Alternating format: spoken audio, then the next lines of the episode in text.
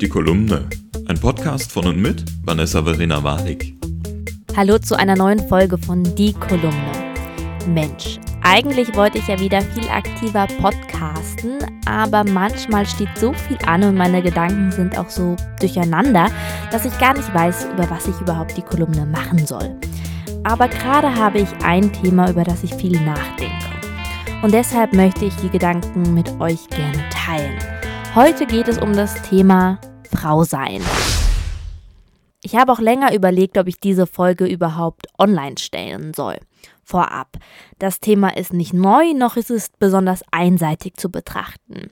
Aber gerade die aktuelle Lage zeigt mal wieder, dass Frauen und Männer doch ziemlich unterschiedlich sind. Und damit meine ich jetzt nicht die Chromosomen, sondern eher die gesellschaftliche Wahrnehmung des Geschlechtes. In den letzten Wochen, da wurde viel diskutiert und da wurde auch viel gesagt zu dem Thema. Aber es wurde vor allem eine Sexismusdebatte geführt. Diese Debatte ist richtig und sie ist auch wirklich sehr, sehr wichtig, aber sie fasst das Thema leider nur an einer Stelle, über das wir uns ja eigentlich mehrheitlich klar sein sollten, dass es ein absolutes No-Go ist. Okay, vielleicht sein sollten. Aber um zu meiner heutigen Folge zu kommen, an dieser Stelle, wer denkt, dass es okay ist, eine Frau offline oder online zu beleidigen, der hat jetzt an dieser Stelle die Chance abzuschalten. Alle anderen, schön, dass ihr weiterhin zuhört. Ich merke in letzter Zeit öfters, dass ich mir die Frage stelle, wäre ich ein Mann, würde ich dann jetzt auch so behandelt werden? Und leider merke ich dann auch ganz oft, dass ich diese Frage eher verneinen würde. Woran das liegt? Hm, vor allem daran, dass ich nicht selten das Gefühl habe, dass mir mein Gegenüber etwas nicht zutraut. Und das nur aus dem Grund, dass ich jung und weiblich bin. Und dass ich mir diese Frage stelle, das hat einen gesellschaftlichen Grund. Denn ich könnte ja auch ganz einfach davon ausgehen, dass es eben nicht an mir liegt.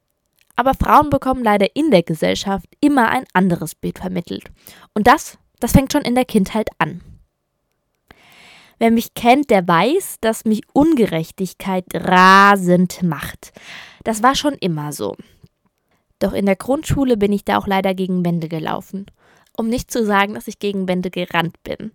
Mehr als einmal machte mir meine Grundschullehrerin deutlich, dass Mädchen sich nicht dazwischenstellen, wenn Jungs sich aus Nichtigkeiten prügeln.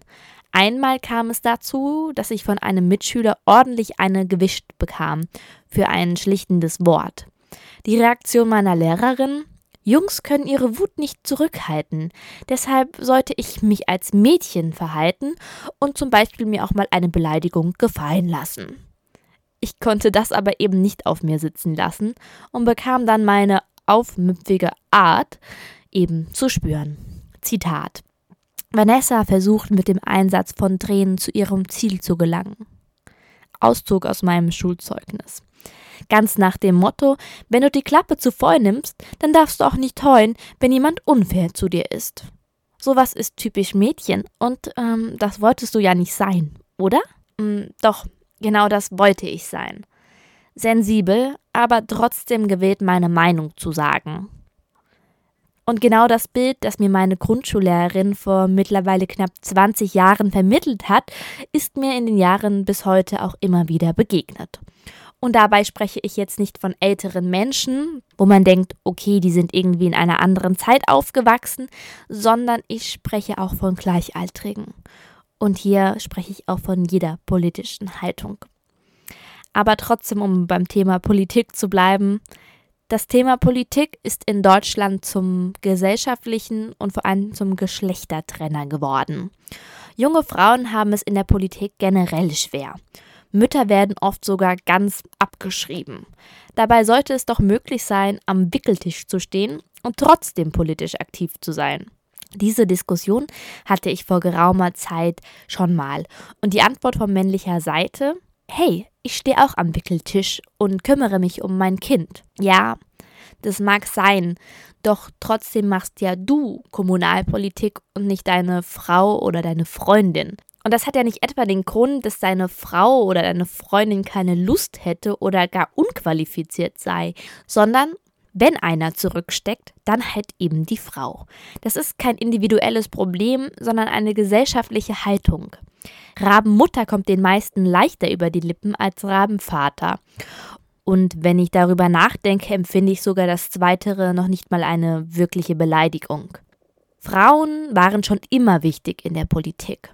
Doch viel zu oft wurden sie als das schwächere Geschlecht weggebissen.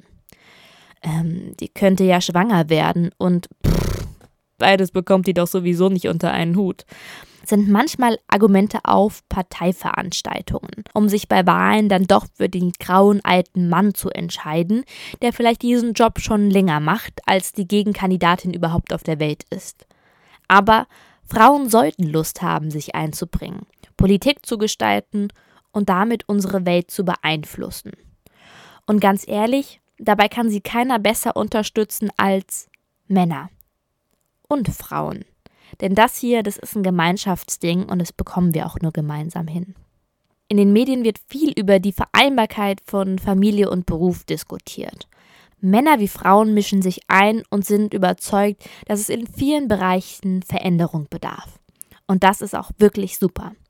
Aber auch hier lese ich oft eine Botschaft raus, die mir nochmals verdeutlicht, wie gesamtgesellschaftlich über die Rolle der Frau diskutiert werden muss. Unter einem Beitrag in den sozialen Medien zum Beispiel habe ich gelesen, jeder, der für einen längeren Zeit mal den Job einer Frau übernommen hat, weiß hoffentlich zu schätzen, welche Arbeit da geleistet wird. Leider haben da manche Entscheider altmodische Rollenverständnisse. Ähm, ja, zum Beispiel? Der Job der Frau. Was genau soll das denn eigentlich sein? Du meinst jetzt an dieser Stelle vielleicht Bundeskanzlerin, Verteidigungsministerin, Vorstandsvorsitzende, ähm, Oberärztin oder doch Firmengründerin? Nee, in diesem Zusammenhang ist der Job der Frau das Muttersein. Und ich denke mir dann immer nur, hey, Wirklich? Das ist doch kein Job. Das ist ein Teil der Lebensgestaltung und vor allem zentral für die Zukunft. Für die Zukunft unserer Gesellschaft. Und die wird bekanntlich auch in Zukunft aus Frauen und Männern bestehen. Zum Glück. Und genau dieses Beispiel zeigt eigentlich ein grundlegendes Problem, das auch mir schon begegnet ist. Männer, die sich selbst als Befürworter der Gleichberechtigung sehen, aber dann doch irgendwie nicht aus ihrer Haut rauskommen. Würde man sie fragen, ob sie Feministen seien, würden sie sagen, absolut, Frauenförderung ist so zentral in unserer Gesellschaft.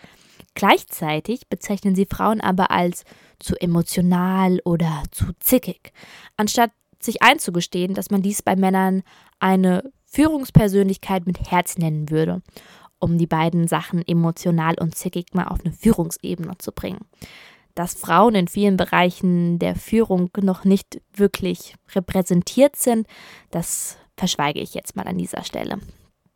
Ich könnte noch viele Worte deshalb verlieren, was Männer und Frauen in Bezug auf das Thema besser machen könnten, aber ich möchte diese Folge mit einem Appell abschließen. Und dieser Appell, der geht so. Frauen müssen gar nichts. Frauen müssen nicht die besseren Männer sein, um in Bereichen mitzuhalten, in denen man sie eigentlich gar nicht will, sondern wir müssen diese Bereiche zu unseren Bereichen machen, zusammen mit den Männern. Frauen sind Frauen und das ist auch ziemlich gut so. Und Schwäche zu zeigen ist manchmal auch die größte Stärke. Wir Frauen müssen das aber erst lernen. Es ist okay, sich einzugestehen, dass man manche Dinge auch einfach nicht kann. Dass man nicht immer die erste, die beste oder die einzige sein muss. Männer, die können viele Sachen auch nicht, auch wenn sie manchmal vorgeben, alles zu können. Aber Frauen sollten lernen, dass sie alles, was Männer machen, auch können. Wenn wir die Erste sein wollen, dann können wir das. Wir sind nicht zu wenig ausgebildet für einen Job oder zu ungeeignet, um eine Firma zu leiten. Wenn wir nur Mütter sein wollen, dann können wir das gerne tun. Und wenn wir das überhaupt nicht wollen, dann ist das auch okay. Das Einzige, was Frauen wirklich müssen, ist Selbstvertrauen haben und weiter darum kämpfen, dass wir die Diskussion um die Gleichberechtigung bald nur noch aus den Geschichtsbüchern kennen. Und ich spreche hier jetzt mal explizit von Gleichberechtigung und nicht von Feminismus. Daher ein genereller Appell. Frauen und Männer, glaubt an euch selbst und seid vor allem die beste Version von euch selbst. Das war meine Folge. Ich hoffe, sie hat euch gefallen und wenn nicht, dann kommt doch einfach in einen sachlichen Diskurs mit mir. Bis dahin wünsche ich euch für 2021 das aller, allerbeste und passt auf euch auf und bleibt vor allen Dingen weiterhin liebevoll. Tschüss. Das war die Kolumne, ein Podcast von und mit Vanessa Verena Warnig.